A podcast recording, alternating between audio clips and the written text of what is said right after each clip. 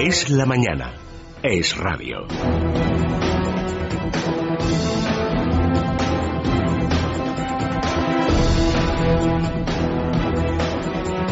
Seguimos en Es la Mañana de Federico, aquí en el radio. Son ya las 6 y 27 de la mañana, una hora menos en Canarias, y le repasamos cómo viene hoy el tiempo. Recordamos que dos personas murieron ayer como consecuencia de la ola de calor, un anciano de 83 años en Cáceres y un hombre de 59 en Vigo. La Agencia Estatal de Meteorología da por finalizada la ola de calor, aunque eso sí, con 21 provincias en alerta todavía. Cielos despejados, con algún intervalo nuboso a ver en el Cantábrico y en el área del Estrecho también posibilidad de tormentas débiles en el sistema ibérico, Pirineos e interior de la comunidad valenciana. Las temperaturas en ligero descenso en zonas del centro y norte peninsular y van a seguir subiendo en las Islas Canarias. Pocos cambios en el resto. En Madrid ahora mismo estamos a 24 grados y vamos a llegar hasta los 37. Las máximas se van a alcanzar en Córdoba y Sevilla con 41 grados y la mínima será de 14 grados en Lugo.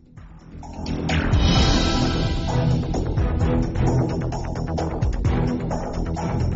La actualidad este miércoles vuelve a pasar una vez más por el caso Bárcenas, todo lo que sucedió ayer y lo que publica hoy la prensa. Recordamos, por ejemplo, que en el diario El Mundo llevan que el perito descarta que Bárcenas escribiera el original de una vez y el diario ABC también lleva a su portada que Bárcenas presionaba alcaldes del PP para amañar contratos. Sin embargo, la noticia que se producía ayer pues fueron las reacciones de los miembros del gobierno después de que se emitiera un comunicado en Génova en el cual pues se decía que se desconocía la contabilidad eh, supuestamente de Bárcenas que había publicado el diario El Mundo, pues tras ese comunicado el silencio se iba rompiendo según avanzaba la jornada, tanto en el Congreso de los Diputados como en el Senado. Los ministros comenzaban a hablar y podíamos destacar dos ramas. Por un lado, los que ponían la mano en el fuego directamente por la inocencia de Mariano Rajoy esos sobresueldos que habría cobrado y por otro lado, pues los ministros que directamente tampoco se querían mojar mucho y decían que confiaban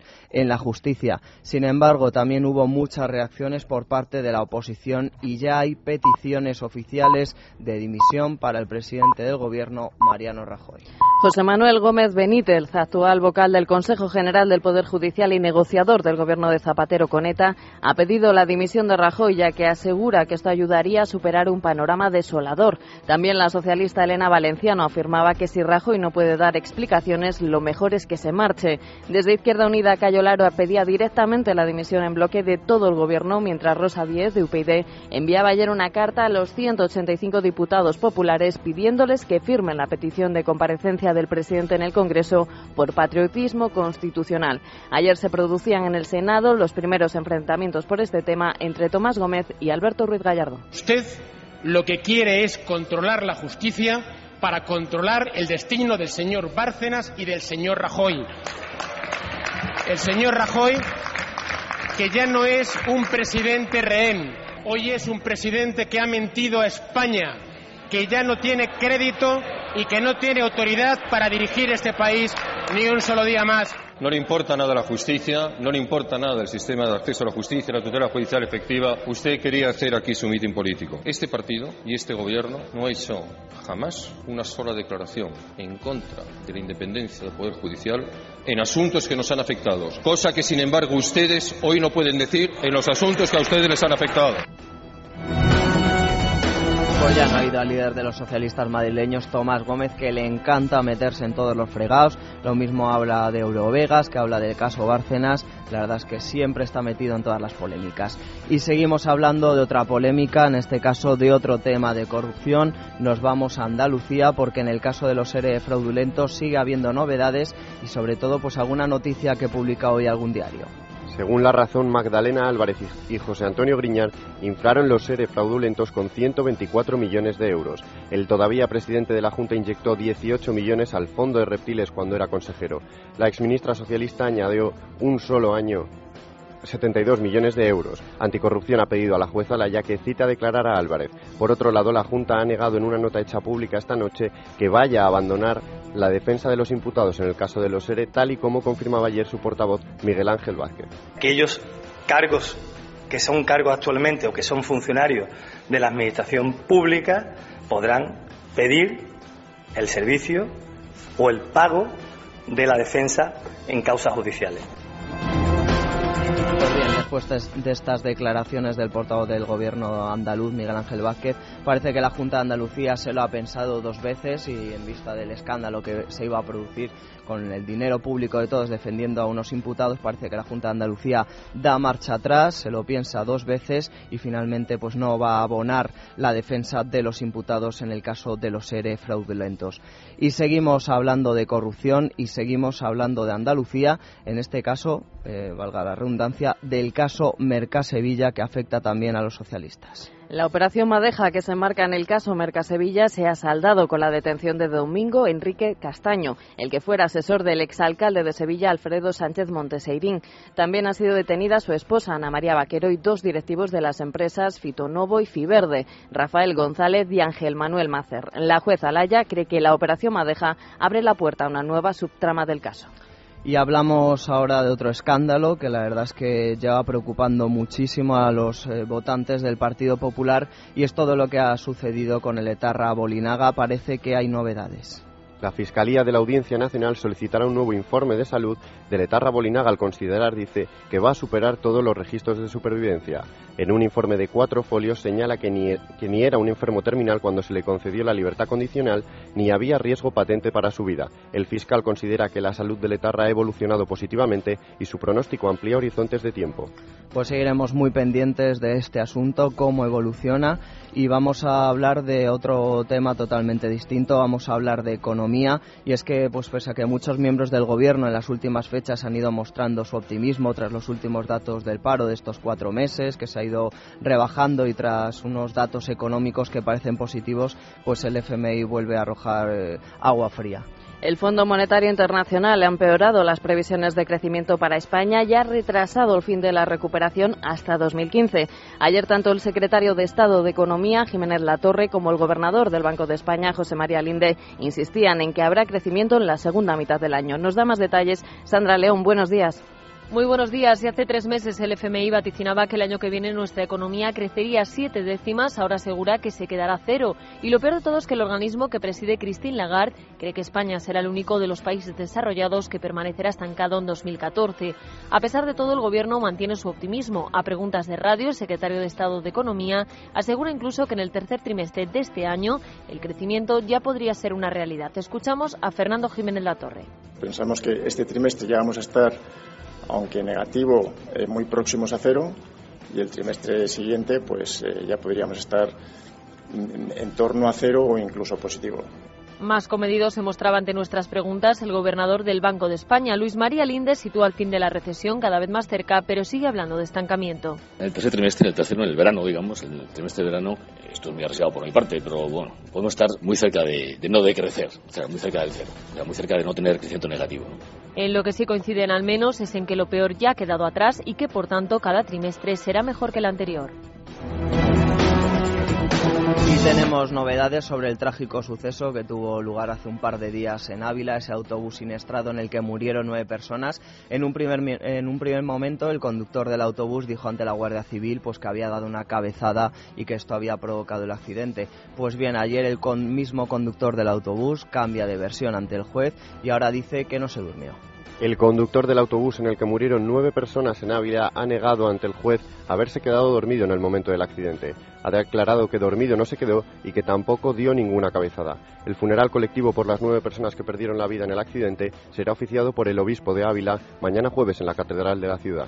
Y ahora hablamos de un tema internacional, pero que repercute directamente en España. Es el caso Snowden, que ya también en su rama española podríamos hablar del caso Evo Morales. Recordamos pues que la semana pasada Evo Morales pues no le daban permiso para volar porque para atravesar el espacio aéreo de varios países en Europa porque se sospechaba que Snowden podría viajar con Evo Morales hacia Bolivia. Pues bien, eh, finalmente se le dejó repostar aquí en España, en las, en las Islas Canarias, después de registrar el avión a ver si realmente estaba Snowden. En un primer momento, pues ¿qué sucedió? Pues que encima los presidentes eh, sudamericanos que apoyan a Evo Morales eh, decidieron criticar a España, en el caso de, por ejemplo, de Nicolás Maduro, que encima pues retaba directamente a Mariano Rajoy, ya que cuando fuera a Venezuela pues le podrían eh, registrar su avión en busca de droga. Pues bien, el ministro de Asuntos Exteriores, José Manuel García Margallo, que en un primer momento se mostró contundente, dijo que no tenía que pedir perdón, parece que comienza a recular y ahora pues no, no descarta pedir perdón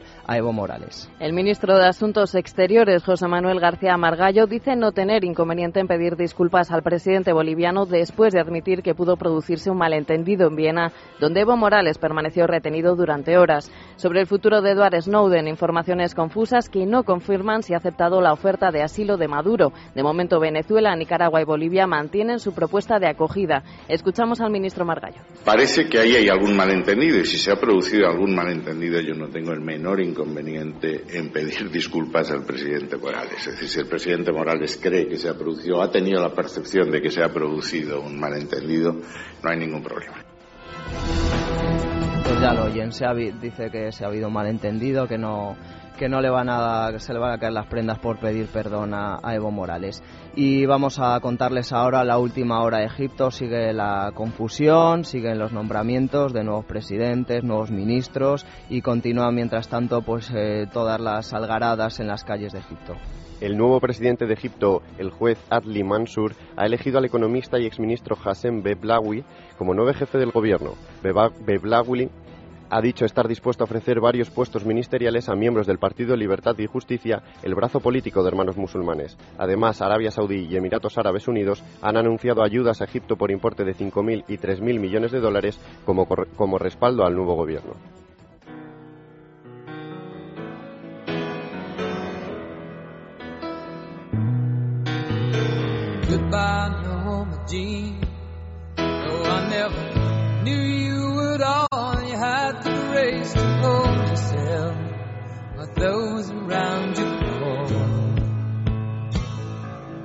Crawled out of the woodwork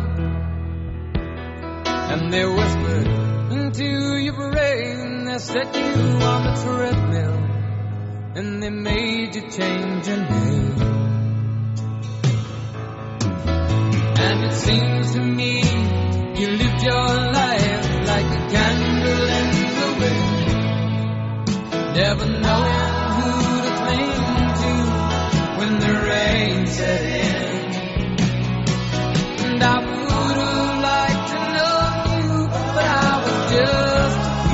Bueno, pues sí, están escuchando a Elton John. Recordamos, esta es la canción original que dedicaba a Marilyn Monroe y posteriormente hizo una versión durante el funeral de Lady Di. Pues bien, el cantante Elton John ha pospuesto sus conciertos hasta principios de septiembre. El autor, como decimos, de Candle in the Wind tenía previsto realizar un concierto en España el próximo 20 de julio en el Festival de Cap Roche, como parte de su gira por el viejo continente. Sin embargo, ha tenido que suspenderla por el momento por problemas de salud.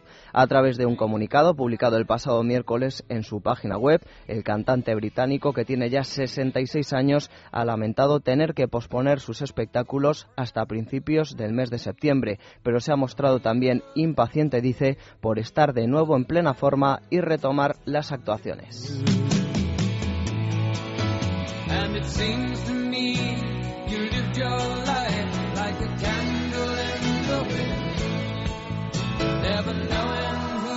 cling to when the rain set in. And I would have liked to love you, but I was just a kid. The candle burned out long before the legend ever did.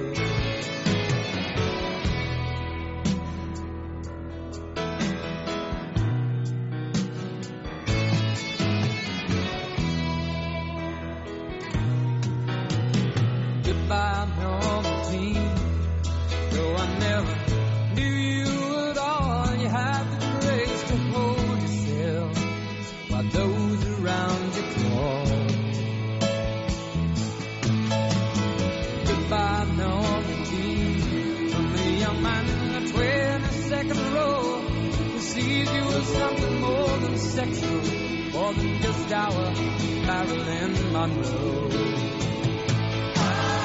And it seems to me, you lived your life like a candle.